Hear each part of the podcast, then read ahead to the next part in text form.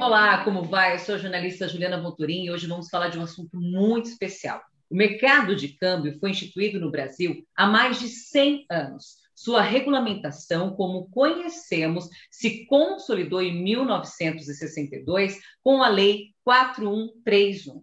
Porém, hoje, as novas circunstâncias do mercado e das contas externas impulsionam a sua mudança. Em 2020, o Poder Legislativo recebeu uma proposta de projeto de lei enviada pelo Bacen para modernizar e desburocratizar o mercado, com a intenção de corrigir distorções e adequar todas as práticas de negócios que envolvem pagamentos e recebimentos internacionais. A nova lei de câmbio, já aprovada pela Câmara dos Deputados, é apreciada agora no Senado Federal. Ela propõe ampliar a competição e otimizar os procedimentos operacionais para registro e liquidação das operações, com várias medidas de simplificação. A expectativa do mercado é por uma redução do prazo de autorizações para que novos agentes possam atuar. Hoje, o prazo para concessão é de até 12 meses e provavelmente será reduzido para até 30 dias. Além disso, o critério, né, a critério do Banco Central, novos agentes não integrantes do sistema financeiro, tais como as instituições de pagamento, por exemplo, poderão obter autorização para operar em câmbio. Muito já se falou das propostas da nova lei cambial mas pouco ouvimos sobre os impactos, reais impactos mesmo, que as novas regras trarão na prática para o mercado financeiro e os benefícios para os consumidores. Por isso, faremos um bate-papo neste seminário webinário da BBC com dois especialistas. Com eles, estou aqui, Thomas Geraldo, ele que é gerente geral de câmbio do Banco Daicoval. Muito bem-vindo. Muito obrigado pelo convite para participar desse excelente webinário. Muito obrigada, viu, Thomas? Com certeza nós vamos falar muito. Eu tenho várias perguntas para você também. E ao meu lado também, aqui neste webinário, José Carlos Passaretti, ele que é sócio-diretor da consultoria Clearview, profissional do mercado financeiro com mais de 30 anos e atualmente consultor para câmbio de diversas instituições financeiras. Também seja muito bem-vindo, viu, Passaretti? Obrigado, Juliana. Boa tarde, boa tarde a todos os ouvintes. É, agradeço a BBC pelo convite. É, e estamos aí, apesar de você ter, de certa forma, aí, falado que eu estou meio ultrapassado, 30 anos no mercado, né? Mas estamos aí. Pela... Jamais. Aqui não tem ultrapassado, aqui tem experiência. É por isso que a gente ah, conversa com você. É, e eu já sei que eu vou aprender muito, viu? Aqui nos bastidores, a gente já conversando, eu já fui entendendo muita coisa sobre essa questão né, que a gente tem de cambial. Mas eu vou começar, hein? Eu gostaria de começar, então, o webinário com vocês tratando do aspecto da simplificação, né? Quando a gente fala de algo ficar mais simples, mais prático, na questão operacional que a nova lei de câmbio pretende trazer, sempre chama mais atenção para a gente. Há um registro das operações de câmbio dos eventos a ela relacionados, assim como de outros aspectos operacionais exigidos atualmente. Eu vou perguntar primeiro, então, ao Thomas, quais os principais pontos dessa simplificação na prática operacional das instituições financeiras e quais os benefícios poderão ser oferecidos para os consumidores. Bom, vamos lá, Juliana. A gente tem aqui um, uma mudança muito grande em todo o regramento cambial. O meu amigo e mestre aqui, Passarete, né, conhece muito disso. É, treinou muita gente ao longo da vida aí também, né? Uhum. Continua fazendo isso. Então, nós debatemos muito sobre esse tema aqui já. É, ele traz um conjunto de simplificações que, no final, né, as instituições tendo um, um ônus menor, né, também vai ser refletido para os nossos consumidores, para os nossos clientes. É, eu, vou, eu vou começar aqui dizendo que para as instituições financeiras, né, que é o, que é o foco né, de quem faz essas operações nesse mercado, a gente pode ter o fim da exigência de registros diários das operações nesse sistema câmbio. Né? Não sei se todos sabem, hoje nós precisamos fazer esses registros diariamente. Eu não posso deixar de registrar é, uma operação no dia que ela é pactuada. Né? Então, isso gera um, um, um certo ônus né, é, para as instituições e que, de uma certa forma, acaba sendo repassado para os nossos clientes. Né? Seja na questão de documentação, que a gente vai falar aqui também, comprovação documental, uma série de, de avaliações e de, e de é, tratamento dessas operações que tem que ser feitas diariamente. Então, temos um prazo muito curto né, para se executar tudo isso. Então, o que, que a gente começa aqui? Né? O fim dos registros diários. A gente tem uma grande chance de que é, nós não tenhamos mais que registrar diariamente todas as operações. Então, isso já é um ganho tremendo, né? dando possibilidade, inclusive, né, olhando aqui uma série de outros eventos de modernidades propostas pelo Banco Central, de plugar outros sistemas aqui que poderíamos ter uma extensão desses horários para fazer essas operações, né? com esse fim de registros diários. O outro ponto que a gente gostaria de comentar aqui é, é como vai estar tá mudando uma ótica, né? a gente não vai olhar mais a transação e sim o cliente, vai ter aqui possivelmente a desobrigação ou a dispensa, na maior parte dos casos, de apresentação de documentos para realizar as operações de câmbio. Então, isso também a gente entende que seja é, algo muito positivo que vai refletir para os nossos clientes, né? para todos os consumidores que necessitam fazer essas operações de câmbio. É, teve uma mudança recente que está muito mais ligada a regras de prevenção à lavagem de dinheiro, mas que você vai fazer uma avaliação baseada em risco. Né? Então, a gente deixa de olhar uma transação específica de cada cliente por transação e olha o cliente, né? o que, que ele faz dentro das instituições. Então, isso já é uma mudança real, já aconteceu, agora a gente precisa trazer a, esse projeto de lei cambial para se adequar também nessa nova regra. O outro ponto aqui que a gente gostaria de ressaltar, né? A gente entende, né? A gente já debateu muito com vários profissionais, deve haver, de forma geral, uma simplificação de todas as regras de negócios relacionadas ao câmbio. Né? Hoje, a gente tem inúmeras regras aqui. A gente poderia passar aqui três dias discutindo aqui esse tema, né, entre profissionais muito experientes aqui, a gente não ia chegar nem em um consenso e muito menos finalizar todas essas análises, né? Então, é, ele vai possibilitar que todas as empresas ou as pessoas físicas possam contratar essas operações de uma maneira mais simples ou menos burocrática. Né? A gente não está dizendo que não vai ter controle, a gente até acha que vai ter mais controle, mas de uma certa forma é, a gente vai ter uma simplificação das regras de negócio. Né? a gente brinca que o câmbio é muito cara crachá. Né? A gente tem que, olha, com base na regra eu estou fazendo assim, com base na regra eu faço assado. Né? É, sendo muito prático aqui né, para os nossos ouvintes. Né?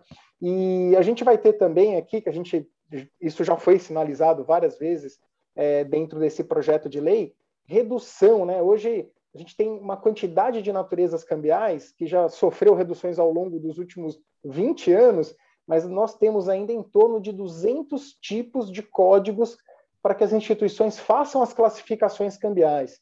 Então, se a Juliana precisa pagar alguma coisa para alguém no exterior, primeira pergunta que eu falo, qual que é o motivo da sua remessa para o exterior? Aí você vai me contar toda uma história, eu vou falar, ah, então esse tipo de situação, você precisa me entregar essa quantidade de documentos aqui. Né? Então, esse enquadramento, essa classificação, ela é muito ampla, ela já foi muito maior, já, já chegou a ter mais de 400 códigos. Hoje, para clientes, ela fica em torno de 200. E a gente espera que ela seja reduzida ainda, para simplificar cada vez mais. Né? Porque isso, para o consumidor, cria uma certa insegurança de como tratar as suas transações, né? ou os seus pedidos.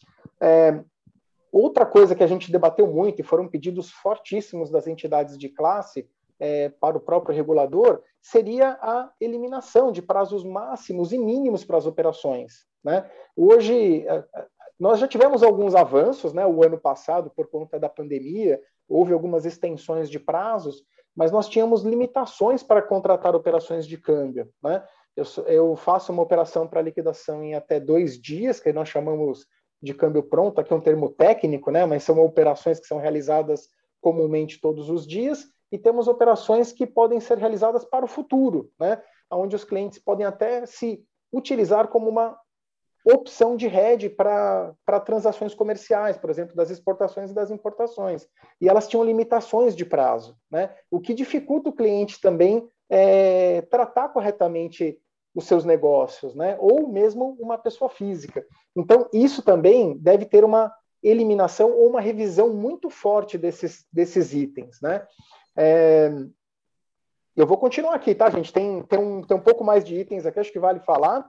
É, depois o nosso amigo Passarete aqui também é, conhece muito aqui, vai nos ajudar, mas é, a gente tem aqui uma possibilidade, né, que, que a gente discute há muitos anos, é, da liquidação financeira, seja de moeda nacional ou de moeda estrangeira, é, desses contratos, ela ser realizada por qualquer tipo de instrumento financeiro, né, que já existe ou que será criado, né? Dentro da regra atual, nós temos exatamente é, fica estabelecido quais os instrumentos que podem ser feitos. Né? Então, a gente olhando um mundo muito mais atualizado, muito mais disruptivo, que é uma palavra muito mais moderna agora, é, tentando viabilizar operações e novos arranjos de pagamentos e novas formas de pagamentos, ele, a nossa regra que temos atualmente, ela fica um pouco contraditória, né? Porque ele, ela não permite integrar a essas operações esse novo formato, né?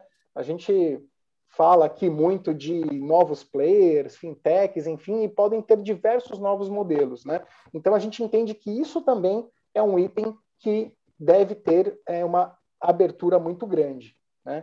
E aqui, é, continuando aqui para os itens, a simplificação das regras de negócio das, é, das operações que exigem ainda, né, atualmente, o registro de capitais estrangeiros no país. Né? Então, eu, eu, não sei se todos os ouvintes sabem, mas é, nós temos aqui, quando uma empresa estrangeira, um investidor estrangeiro, precisa investir aqui, seja diretamente em uma empresa, ou via compra de ações na bolsa, ou títulos públicos ou eventualmente fazer um empréstimo, é demandado um registro desse capital estrangeiro. Então, além da operação de câmbio, exige registros adicionais que são feitos no sistema do Banco Central para é, identificar né, quais os tipos de operações, se são financiamentos, se são empréstimos, se são os investimentos, se são emitidos garantias é,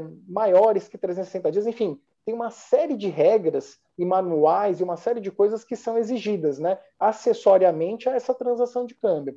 E os documentos que para o câmbio também tem que ser apresentados. Então aqui, você vê, a gente tem uma gama de mudanças que possivelmente vão ser muito benéficas, né? E eu vou continuando aqui, tá, Jô? Eu tô, tô, tô aqui. Thomas, dentro... eu, eu não, eu, como eu tenho algumas outras perguntas, eu posso dar um pouquinho de andamento aqui nesse par que nós temos nessa, nessa conversa, até porque, pelo que eu notei, são, é, são atitudes já tomadas, algumas em andamento, algumas propulsoras. Eu tenho é, muito é, medidas exatamente para otimização, igual você falou, disruptivo. Eu vou passar um pouquinho para o Passarete, qualquer coisa a gente volta Perfeito. também. Vamos lá. Tudo bem? Então vamos Com lá. Ó, porque para mim aqui, olha, de tudo que eu estou ouvindo, mais eu como consumidora, né, como a gente fala, é muito uhum. disruptivo realmente otimizado. Para você, Passarete, por exemplo, quando a gente fala dos impactos nos custos que essas simplificações citadas, né, pelo Thomas, por uhum. exemplo, e outras previstas já na lei, impactarão no dia a dia das instituições financeiras?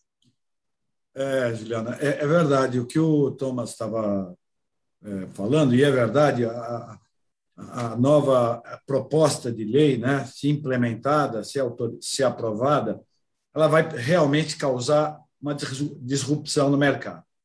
Você comentou na, na introdução, inclusive, que a nossa lei cambial ela tem 100 anos, ou seja, ela é está desatualizada. Imagina que em 100 anos o quanto o mercado evoluiu.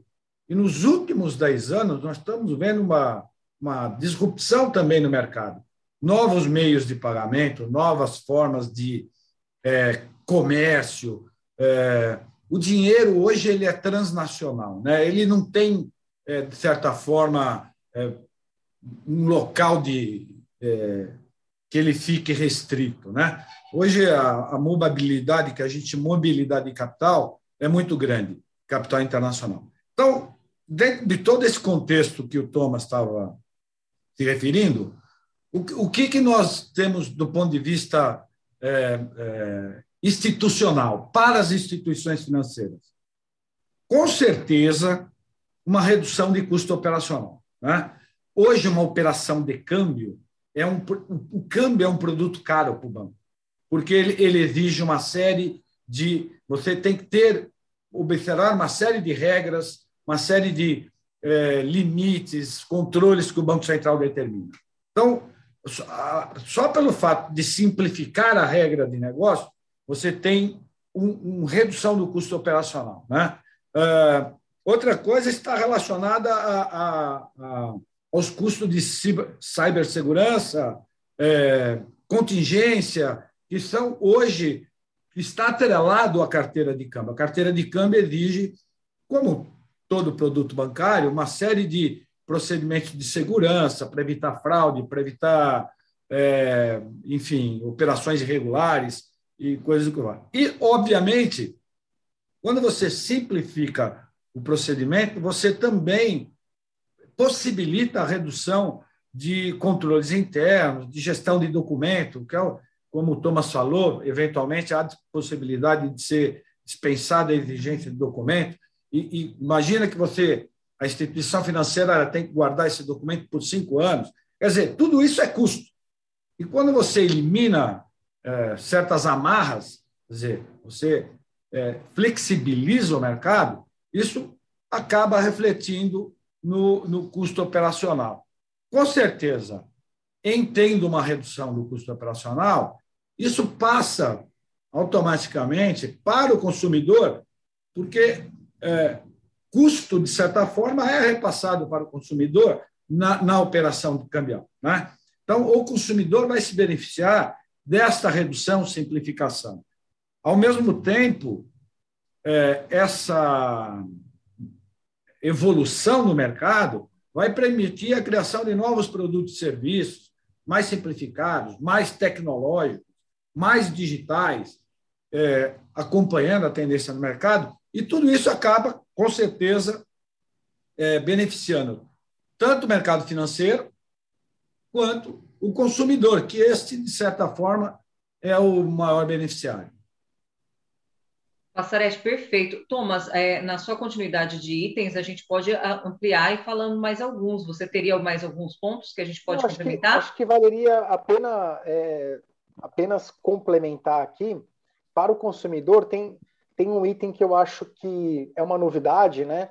É, dentro do anteprojeto, foi, foi mencionado e foi sugerido pelo próprio Banco Central que, sabe quando a gente compra dólar para fazer viagem ao exterior, eventualmente a gente volta com algum dinheiro. Você fala, ah, eu não vou vender porque eu vou viajar de novo, né? Esse tipo de coisa a gente sempre guarda, né? Porque, enfim, foi tão difícil comprar, né? Aquela coisa. E o que está previsto, né? Ninguém pode vender moeda estrangeira se não for uma instituição autorizada a operar no mercado de câmbio.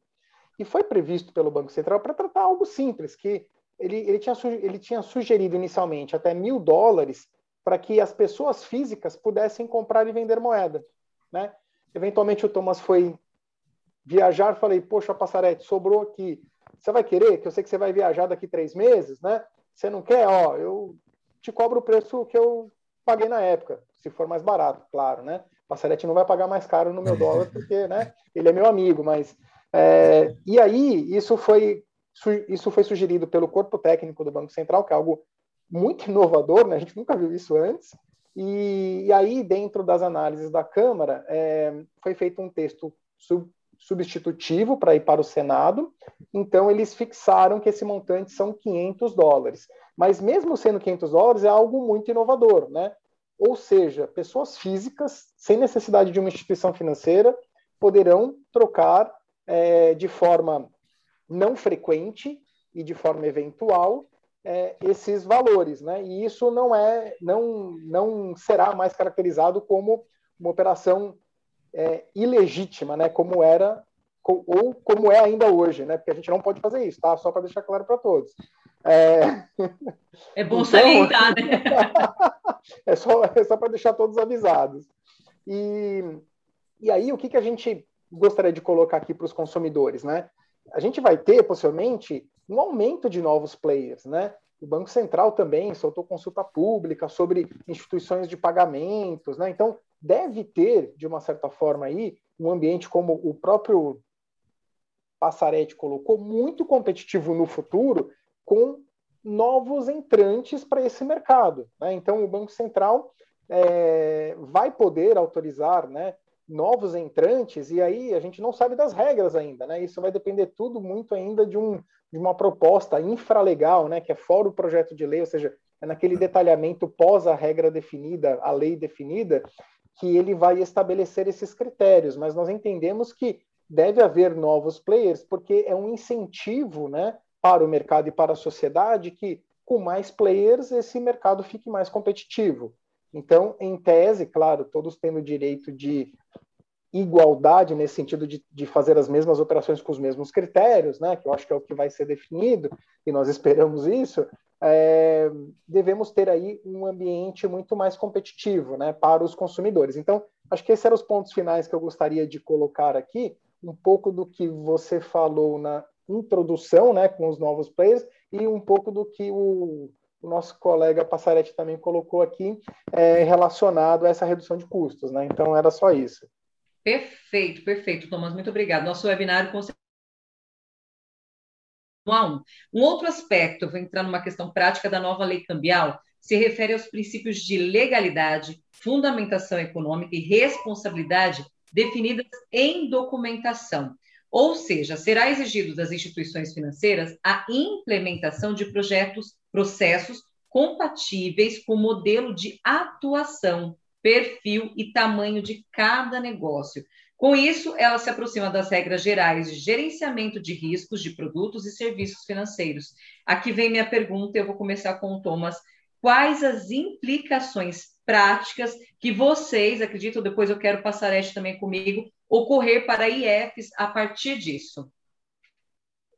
Bom, vamos lá. Eu, eu até comentei muito rapidamente, né? A gente tem já temos uma mudança vigente, né, para as regras de prevenção à lavagem de dinheiro nesse contexto. É uma mudança muito grande, a gente entende isso, e dentro dessa mudança, é, nós sabemos que para as instituições, principalmente, né, é, deve mudar todo o regramento, ou seja, não vai ser mais exigido para a gente olhar com base nos documentos, a responsabilidade das partes, né? tudo que você comentou aqui da legalidade, fundamentação econômica, e aí vai ficar algo muito. Vão, vão virar dois holofotes para os nossos clientes. Né? Quem são os nossos clientes? O que, que eles fazem? Como eles atuam? Então a gente deixa de olhar a transação e começamos a olhar de fato é, o cliente. Né? Então, com base nisso, a gente entende que tem uma mudança muito grande no contexto das instituições se adaptarem, de fazerem os seus modelos é, de riscos, né? Porque a gente entende aqui que vai ter benefício para os consumidores, mas as instituições vão ter que se adaptar muito, né? Então vai ter um, um, uma curva de aprendizagem grande nesse, nesse modelo novo. Né? A gente já enfrenta isso hoje de uma forma mais indireta, né? Com os nossos times que fazem controles de prevenção à lavagem de dinheiro, que eles estão louquinhos, né? Com a regra nova que eles acabaram recebendo no final do ano passado. É, mas no câmbio isso vai acabar acontecendo, porque a gente vai seguir o mesmo modelo, né? Ou seja, todo o mercado, né? É, e com base nisso, a gente, vamos assim, a gente vai desmistificar o que, que é o câmbio, né? Ah, o câmbio é uma transação. Olha aquela transação. O que, que tem aquela transação? Documento, enquadramento acabou, né? Então eu vou ter que olhar, eu vou ter que conhecer muito bem o meu cliente, o tipo de negócio que ele faz e com base nisso é, as instituições vão poder criar os seus modelos de risco, exigindo o documento quando necessário ou dispensando quando eles entenderem que de fato faça sentido. Mas é um é um assim é um, um arcabouço de itens novos que ainda todo mundo vai ter que fazer uma adequação, principalmente grandes clientes, né? Quando a gente fala de grandes empresas brasileiras, né? Porque eles também têm alguma dificuldade, né? Porque eles são muito regrados, né? Eles são controlados, geralmente listados em bolsas, então eles têm departamentos próprios disso. Então vai ser algo que todo mundo vai ter que se adequar, né? Quando sair é, não só esse projeto de lei, mas principalmente o que nós falamos aqui, né? Que é aquela parte pós, o infralegal, né? Que dá todo o detalhamento da regra. Aí eu passo para o meu colega Passaretti aqui, porque eu entendo que ele também tem diversos comentários relacionados a isso. É, é Thomas, é, eu, eu exatamente concordo com você plenamente. Inclusive, é, uma coisa que eu deixei de comentar anteriormente, eu fiz é, um pequeno estudo do, do, desempenho do mercado de câmbio do ano de 2020, até para mostrar para o nosso uh, ouvinte o quanto o mercado de câmbio é concentrado no Brasil. As 20, nós temos 160 instituições financeiras autorizadas a operar em câmbio. Dessas 160, no, as 10 principais, as 10 é, melhores ranqueadas no ranking Bacen, respondem por 90% do volume financeiro do mercado de câmbio. 10 de 160, 90%. É uma concentração absurda. Então, a democratização do mercado de câmbio, permitindo que novos players atuem no mercado de câmbio, ampliando a capilaridade, levando esse produto para o consumidor e não o consumidor indo para o produto.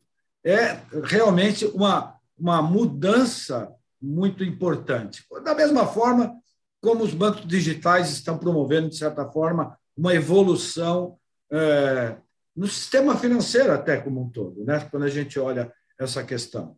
Então, é, e, e, do ponto de vista legal, dessa questão da, da operação de câmbio mesmo, que a operação tem que ser legal, tem que ter fundamentação econômica, quer dizer, o Bacen está olhando o, o mercado de câmbio da mesma, do mesmo prisma que ele olha qualquer operação bancária, dentro de uma num contexto de gestão integrada de risco, que é um pilar chamado de Basileia, que é um dos princípios de Basileia que os bancos eles têm que observar.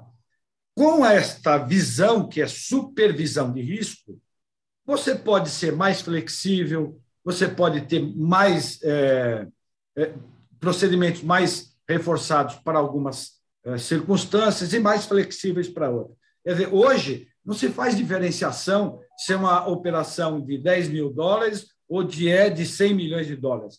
O custo é o mesmo, inclusive, para uma instituição financeira. Se é de 10 ou 1 milhão. Quer dizer, tendo essa flexibilidade, você permite às instituições financeiras trabalharem mais assertivamente com o perfil do cliente, com o perfil do produto, é, ou seja, uma é, é uma, uma visão mais de mercado mesmo, né?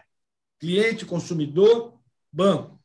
Por outro lado, isso também vai exigir que as instituições financeiras investam muito em treinamento, porque vai exigir que é, os colaboradores das instituições financeiras estejam preparados ou mais capacitados do que já é exigido hoje para entender a dinâmica da operação, do cliente e esse contexto, né? Porque o grande foco é prevenção à lavagem de dinheiro. E a gente sabe que o mercado de câmbio é um mercado onde isso ocorre com muita frequência. Basta ver aí o nosso passado não muito distante de Lava Jato e etc, etc. Então, o fato é, é ótimo flexibilizar, vai reduzir custo, etc., mas há de, as instituições têm que estar atentas que elas têm que é, treinar seu, seus colaboradores para que para esse novo ambiente de negócio, né? Com certeza, viu, Passarete? Eu até continuo com você é, nesse cenário de risco, inclusive, que você acaba, acaba apontando. Vimos que a nova lei do câmbio chega em um momento que a gente fala do sistema financeiro que se prepara para o Open Bank, né? Isso. Que é uma outra questão. De que forma o compartilhamento dos cadastros dos clientes entre os bancos pode mitigar os riscos operacionais dentro das novas lei, da, dessa nova lei cambial, nessa nova regra mesmo? É, é verdade, Helena. É, talvez uma das coisas mais irritantes para o cliente é o que é, o pessoal chama de onboard, né? que é o cadastro. Quer dizer, o, quando você vai fazer uma operação de câmbio, você não pode escolher, ah, eu quero fazer câmbio com mais barato. Não. Você tem que fazer câmbio com quem você tem cadastro, porque senão você não faz. É, é de certa forma, esse, quer ver, essa, esse entrave regulatório, porque na verdade isso é uma exigência do Banco Central até, esse entrave regulatório acaba não permitindo a ampliação da competição. O Open Bank, na verdade, será, na minha opinião, uma chave que vai mudar totalmente, não só a questão do mercado de câmbio, com certeza vai ajudar bastante, mas a democratizar o uso dos produtos e serviços financeiros, é, saindo daquele é, nicho de bancão, né? E trazendo os bancos de menor porte para o game, né? Que hoje os bancos médios e pequenos eles têm que se nichar porque é, de certa forma essa toda essa burocracia acaba é, prendendo o cliente nos grandes bancos que a gente sabe que, né? Então, é, o, o Open Bank, com a troca de informações, não só de cadastro, como também de desempenho do cliente né, no mercado financeiro, porque é essa a proposta do Open Bank, vai permitir, primeiro, que as instituições financeiras diminuam o seu custo, e olha aí o custo de novo, com a elaboração de cadastro, on-board. Segundo, que desenvolvam matrizes de avaliação de risco e de desempenho do cliente muito mais assertivas, efetivas, porque ela vai ter, a instituição vai ter acesso a, aquele, a capacidade efetiva do cliente, porque é o relacionamento dele com as instituições. Então, certamente, o Open Bank, mais esta, é, esse novo marco regulatório do mercado de câmbio, vai causar um, um impacto gigantesco. De novo, o principal deles é se simplifica, se barateia e o consumidor se beneficia disso. Perfeito, Passarete. Falando de consumidor, né, Thomas? que a gente traz? É. Bom, eu é um desafio grande, né? A gente, assim, acho que nunca vivemos tantos desafios, né? Trabalhando no mercado financeiro como nos últimos anos, né? é, mudanças muito fortes, né? Que acho que são benéficas, né? A gente Sim. até brinca quando a gente discute nos bastidores. Olha, eu quando não estiver mais trabalhando, eu quero que meu filho encontre um mercado melhor, né? Que meus filhos possam consumir coisas, né? De uma maneira muito mais fácil do que a gente passou, né? Então, nesse sentido aqui, o Passarete tem toda a razão. Eu acho que é uma mudança. Elas, elas estão é, tem várias iniciativas sendo propostas pelo Banco Central que elas vão se conectando, né? É, a gente deve falar um pouco mais para frente aqui também, mas a gente é, isso já é sabido, né? Nós, temos o Pix, que é um pagamento instantâneo, temos o Open Banking, agora o projeto de câmbio. Então, assim, tudo vai se conectando, né? É como se fosse um quebra-cabeças, né? Ele vai, ele vai se encaixando, né? E, e, e, tudo está dentro da mesma premissa, né? O que é algo que vai trazer uma mudança muito grande, né?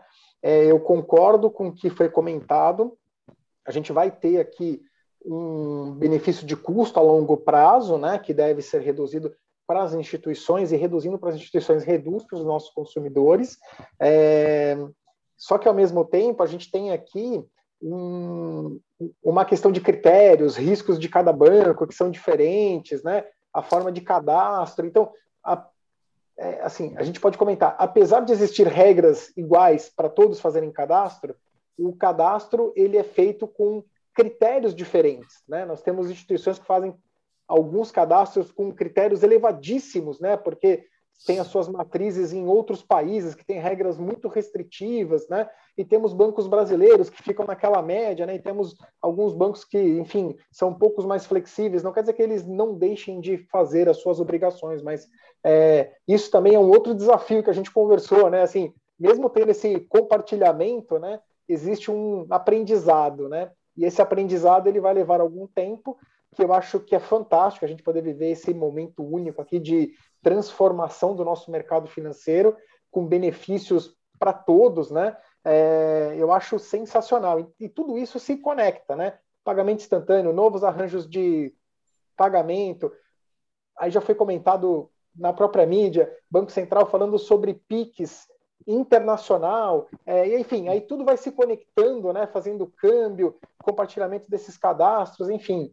Mas é, falando um pouco só do Open Banking e do, e do Open Finance, tem uma oportunidade gigantesca aqui para todos os clientes. Né? Eles vão poder, como o próprio Banco Central é, menciona, é, fazer a sua escolha de quais produtos, em quais locais ou quais, quais as instituições que eles querem fazer. Né? Então, isso é fantástico. Né? Assim, não é uma questão de portabilidade mais, é uma questão de eu escolher a instituição que eu quero fazer. Então, simplesmente, olha, passa para todo o histórico que eu tenho aí de 20 anos em uma instituição para uma outra. Né? Então, isso é muito rico, né? é uma riqueza enorme. Né? Então, para o consumidor, é, é muito vantajoso. Né? Para as instituições, a gente fica preocupado, né? já passa a mão na testa, assim, fala, meu Deus, o que eu vou ter que fazer? Né? O que eu vou ter? Então, a gente fala de treinamento toda hora, né, Passarete, também, que assim, é. as pessoas vão precisar estar preparadas e, e a gente fica desesperado, né? Para quem tem times, né, e trabalha nessa linha, a gente fala assim, meu Deus, como é que eles vão saber fazer tudo isso? Porque assim, é uma mudança que, enfim, teve gente que começou a trabalhar em um modelo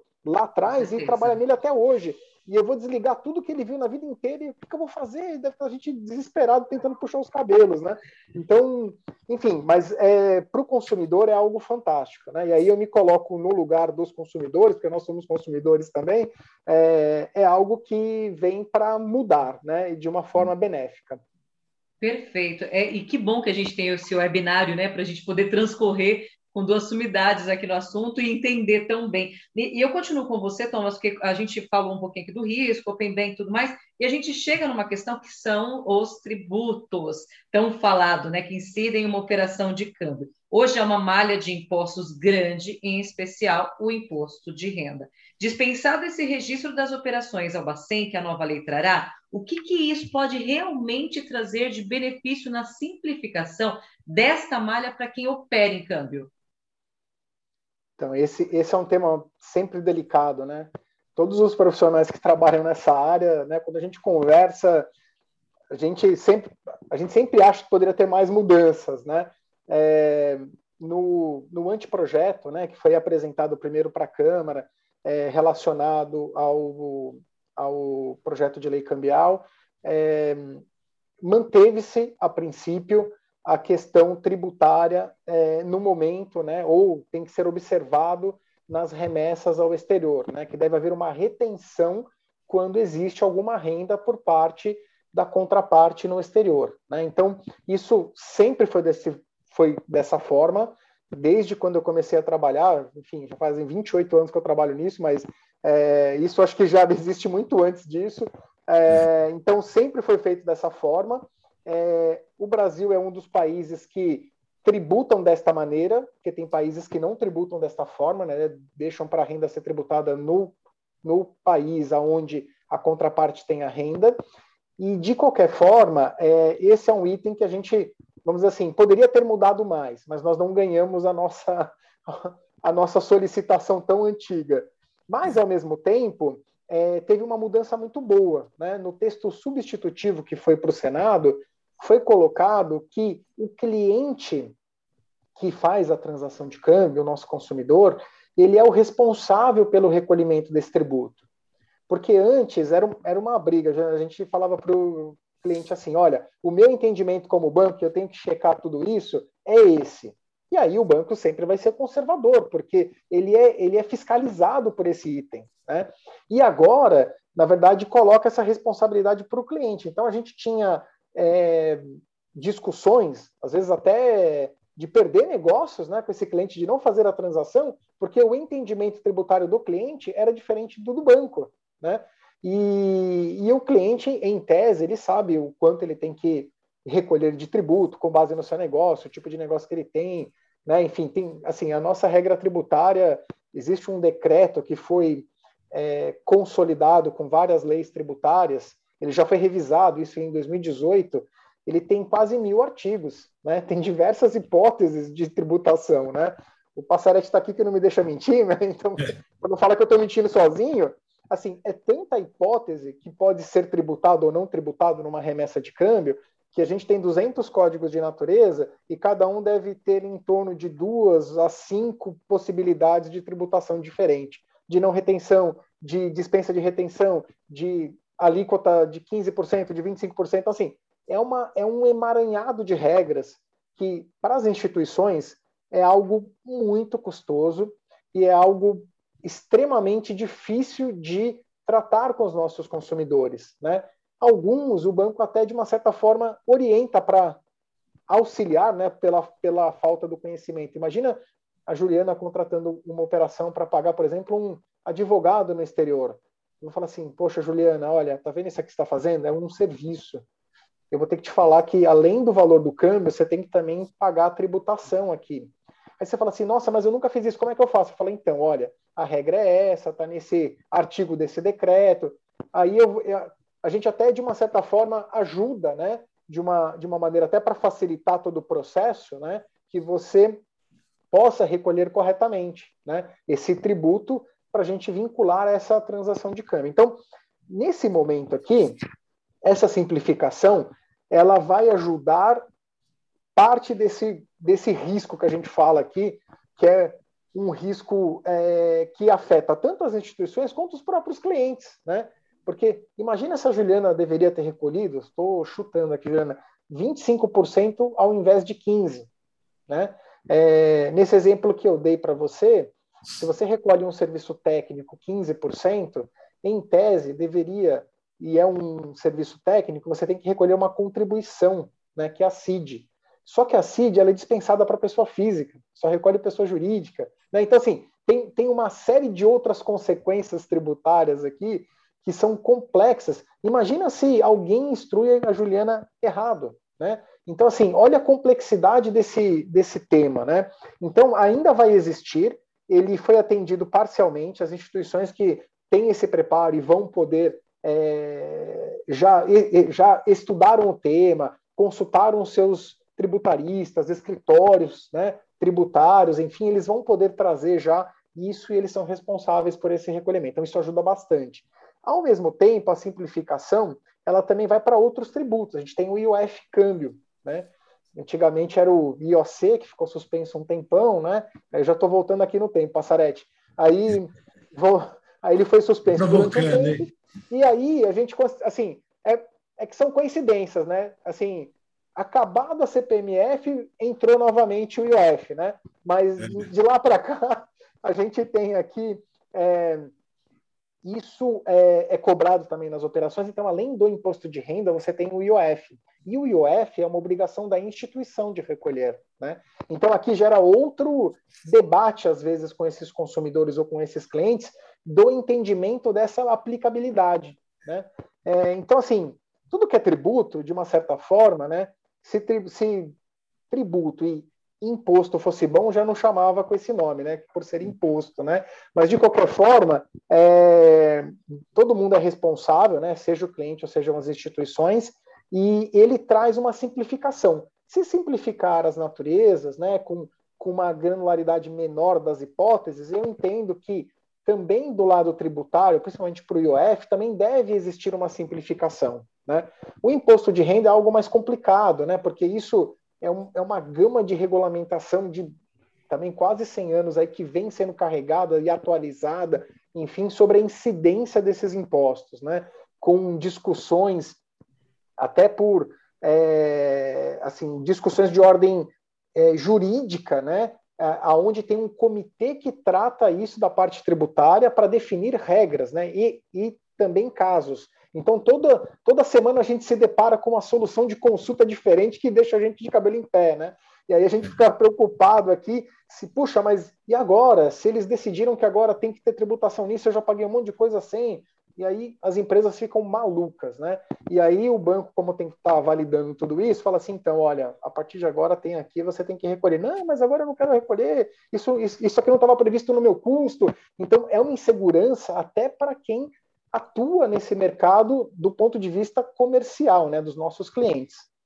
Mas, assim, o que eu poderia dizer seria isso. Eu passo aqui para o meu colega Passarete também, que deve ter aí várias considerações sobre o tema para a gente falar.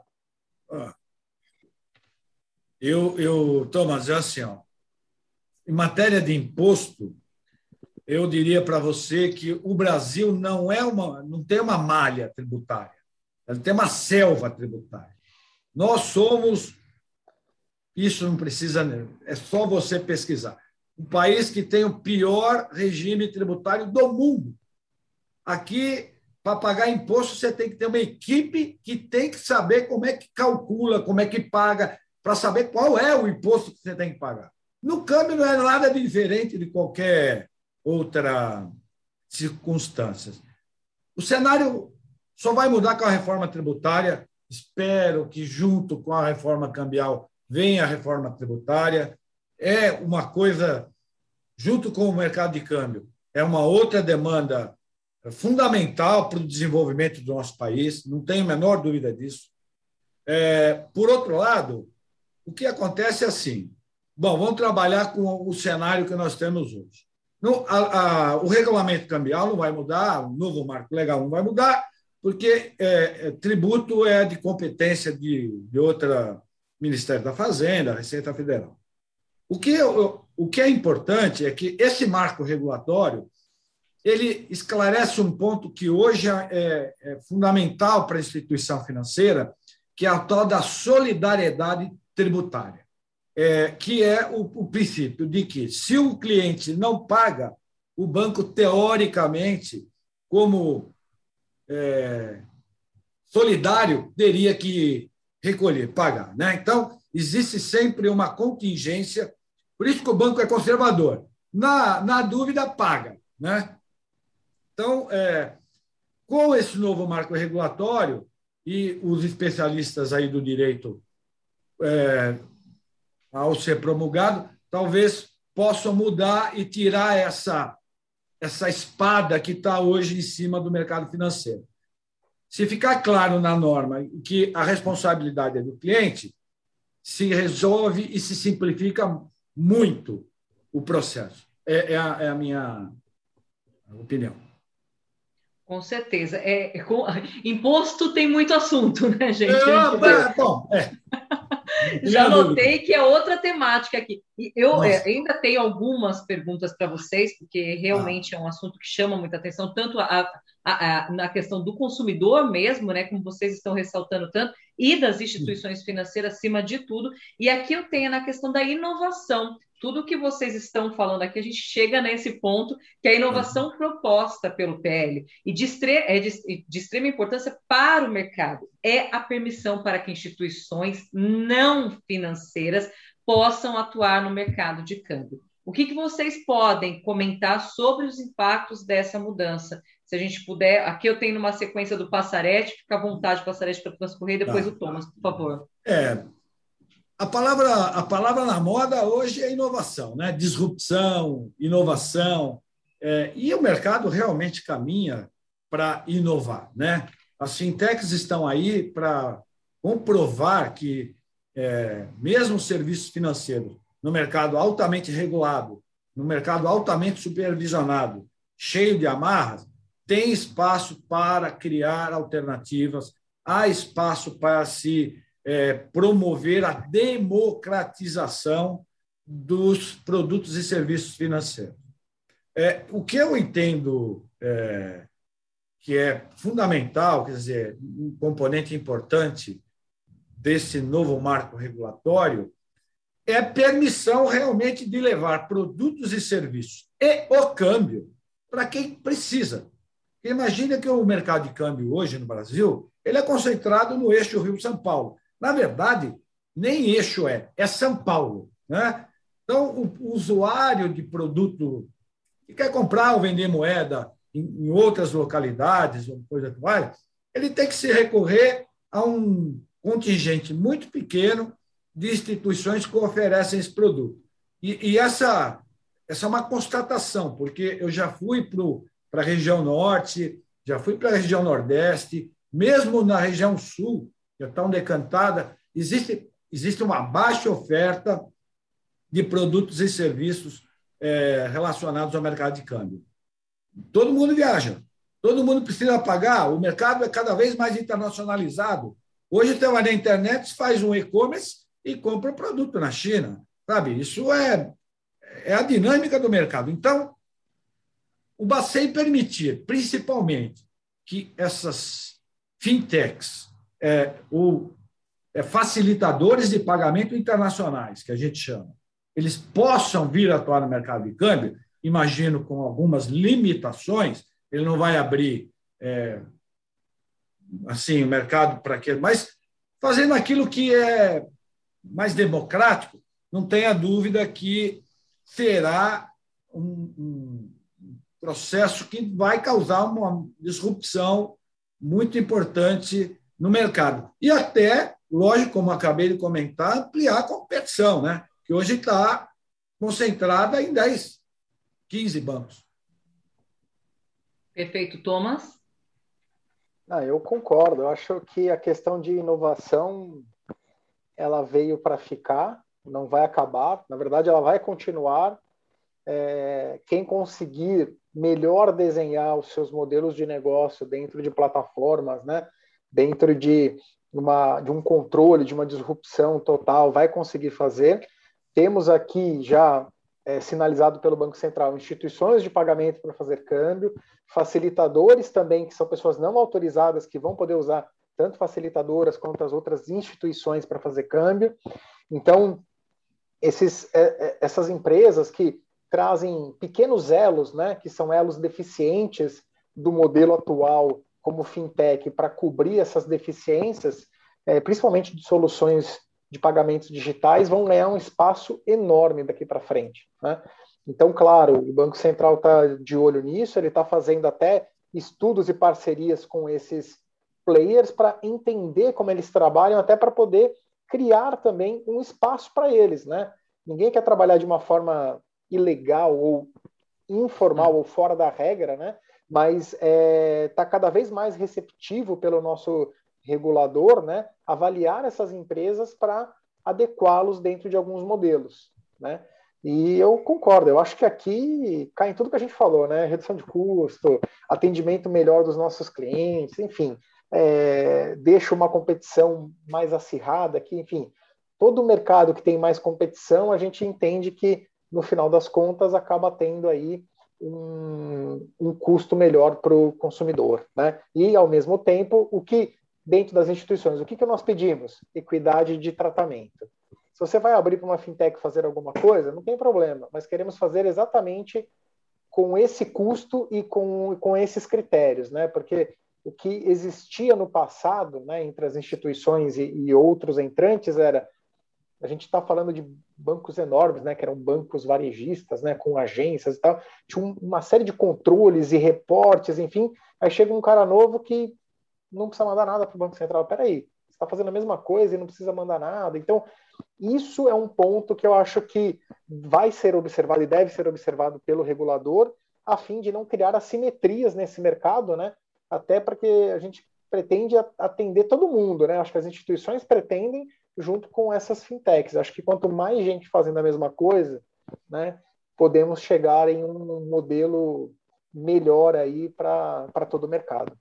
É, já é um outro olhar também, né? Que importante isso. E, e, agora, dentro do princípio de incentivo a arranjos e meios de pagamento, nós falamos, inclusive, sobre meios de pagamento, o PL trará várias é, flexibilizações já apontadas. Quais vão ser as principais que vocês gostariam de comentar? Thomas, posso continuar contigo?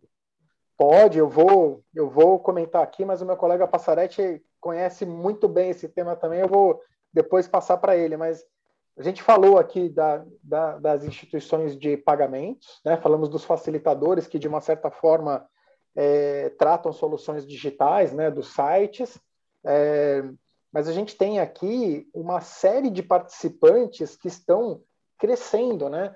É, tínhamos players aí que emitiam plástico para fazer carga de moeda estrangeira.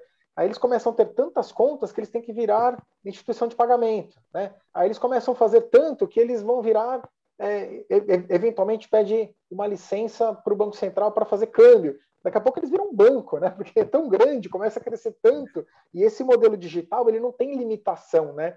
ele não tem aquela coisa de você é, precisar de um espaço físico, né? Que nem a gente tinha nos modelos tradicionais, né? Abre uma agência, vê não sei o quê. Então, tudo isso acaba, né? Então, aqui a gente tem um tem grandes players já, né? Quando a gente fala de arranjo de pagamentos, a gente tem os grandes players que fazem o, in, o intermédio com as máquinas de cartões, enfim, que já é um modelo até mais ultrapassado, a gente já tem pagamento instantâneo, mas eles continuam ali vivos, né? Porque tem uma série de coisas ainda que eles fazem que eles estão se reinventando também, né? É, então, eu acredito que aqui a gente tem um conjunto de regras que está sendo criado para isso que vai possibilitar plugar esses players cada vez mais dentro de todos os produtos e o câmbio não vai ficar fora, né? O câmbio é só mais um produto que ele vai se utilizar desses meios de pagamento.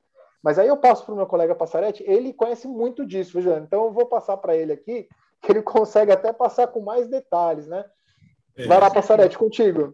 Ah, obrigado, Thomas. É, é verdade, Thomas, o que você falou é bem isso mesmo.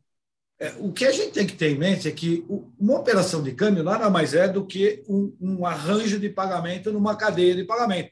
É isso que ele é. é. Ele já é um arranjo de pagamento. É que no conceito do Banco Central, quer dizer, o Banco Central tem incentivado a criação de arranjos de pagamento. Né? As fintechs, na verdade, nasceram com, com base nessa premissa. Né? É simplificar, pagar a transferência, democratizar o uso do sistema financeiro. E, e um arranjo de pagamento, em geral, ele tem essa característica, né? De trazer o não bancarizado para o mundo financeiro. É, esse é o, é o princípio. Dentro desse projeto de inovação do Banco Central, então, é, o que se percebe, pelo menos na minha visão, é que é o Banco Central tá, vai estimular o, uso de novas, é, novos recursos dentro dos, do, dos arranjos de pagamento mesmo dentro do câmbio. Por exemplo, ele vai estimular que entidades eh, estrangeiras abram contas em reais, que aí também tem um viés de é, futuramente conversibilidade do real como moeda de pagamento, etc.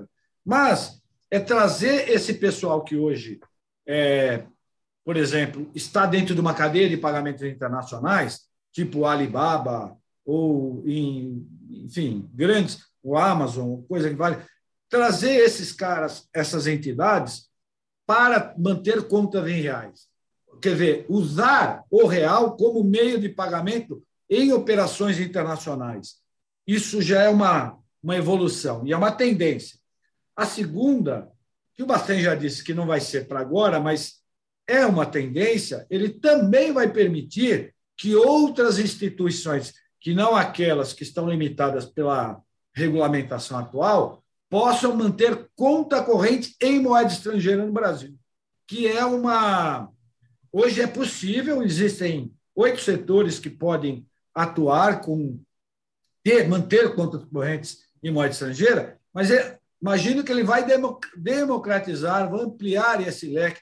Isso acaba fazendo o quê? Permite-se criar é, novos arranjos de pagamento. Porque tudo que passa por conta corrente, pode ser automatizado. Então, a gente está falando, por exemplo, se eu falar do sistema de pagamento eh, chinês, que é o WeChat, o sistema de pagamento eh, europeu, que é o CEPA, e, e futuramente o, o, sistema de pagamento instantâneo americano, que é o FedNow, com o PIX, quer dizer, você integra esses quatro sistemas de pagamento, você simplesmente pega e manda sair um recurso da sua conta em reais para uma conta de um chinês, de um americano, sem nenhuma burocracia assim é, é, que é exigida hoje, né? Fecha o contrato de câmbio, assina, ou coisa que vale. Quer dizer, democratiza, automatiza, simplifica. Este, para mim, é o futuro. E, certamente, é, as instituições têm que estar preparadas para esse novo ambiente, não tenho dúvida disso. Esse preparo vai ser fundamental. Eu nem acredito, nós já estamos chegando ao final desse tá. webinário falando tanto dessa questão né, da lei cambial e tudo mais, mas eu quero agora, nesse finalzinho nosso, tendo duas pessoas tão especiais, eu falei 30 anos, Passarete, seu, o, o Thomas falou que tem 28 anos de mercado também, é. então a gente está aqui, ó, equiparado. É, exatamente, mas ele tem cara de bebê.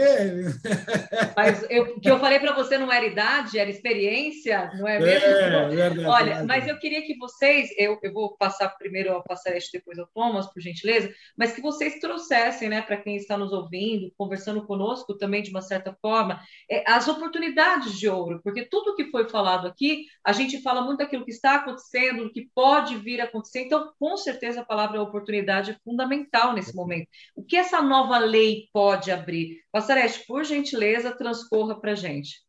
É, Juliana, Thomas, é assim, é, eu como é, consultor, é, eu aprendi, até prestando serviço para várias instituições financeiras, que quem sai na frente acaba se dando bem. É, não é uma regra, mas geralmente acaba se dando bem. Então, o que, que nós temos é, nós temos, já temos uma possibilidade de um novo ambiente de negócio. Então, pensar agora esse novo ambiente de negócio é fundamental. E aí é trabalhar para melhor qualificar seus colaboradores via treinamento, trabalhar no sentido de identificar novos produtos e serviços que podem ser oferecidos, automatizar processos, desenvolver novas tecnologias. E isso é fundamental no sistema financeiro, né? a gente sabe disso. Quer dizer, o, o, o banco sempre foi visto como um serviço cartorial, né? Porque ele é muito hermético. E até porque a norma do, do Banco Central exige que seja assim. Então, ao flexibilizar, não significa que você tem que fazer é, de forma mais simples ou descuidada. Não, você tem que fazer de forma mais eficiente, mas com muito mais segurança. Até porque a tecnologia ela tem o benefício de facilitar, mas ela também tem o malefício de expor o banco a muitos riscos. Né? Banco, cliente em geral, né? a questão do LGPD aí não, não, não é uma coisa que. Então, assim, a oportunidade de ouro é entender o que esse novo marco regulatório é, permitirá e, desde já, começar a pensar em soluções, sejam soluções de produtos e serviços, sejam em soluções de tecnologia e, óbvio, de mitigação de risco. Para mim, em termos de instituição financeira, e para os membros da BBC aí que é, são bancos de médio porte, onde é, custo é um fator fundamental, não tenha dúvida que é um é o fator que vai determinar quem vai conseguir atingir o, o topo da árvore e quem vai ficar olhando para cima. Essa é aquela informação, né, Thomas, que vale ficar na cabeça do pessoal. E você? Bom, eu, eu concordo com o que o Passaretti comentou. Eu só vou agregar alguns pontos mais aqui. É, toda essa mudança ela está baseada em, em, uma, em uma nova dinâmica de mercado que envolve uma análise muito criteriosa de modelo de riscos, seja Isso. da própria instituição, seja do nicho de negócios com que ela atua, de seus clientes. Então, eu acho que, assim, se eu tivesse que, né, tirando aqui o, o chapéu, como a gente diz, né, de, de bancário, né, e falando abertamente aqui, eu diria que quem sair na frente com, seus, com as suas matrizes de risco, né, que a gente já falou disso aqui hoje, mas quem sair na frente na sua modelagem de matrizes de riscos mais é adequada, né, ela vai conseguir ajustar muito bem. É como se fosse aquela sintonia fina de rádio, lembra? Que a gente ficava tentando ajustar a sintonia daquela estação. É muito isso. Quem conseguir ajustar rapidamente as suas matrizes de risco, né, vai conseguir, com base nesse modelo, automatizar tudo que ele precisa. E aí tudo vem a reboque, né? Arranjos de pagamento, serviços novos. A gente tem oportunidades enormes, né? Eu diria, tem uma consulta pública que a gente falou menos aqui, mas tem uma consulta pública que trata de câmbio, que não depende do projeto de lei, e ela já traz oportunidades imensas para as instituições de médio porte. Né? Aí eu posso falar até da minha mesmo, né, que a gente trabalha com esse nicho de negócio.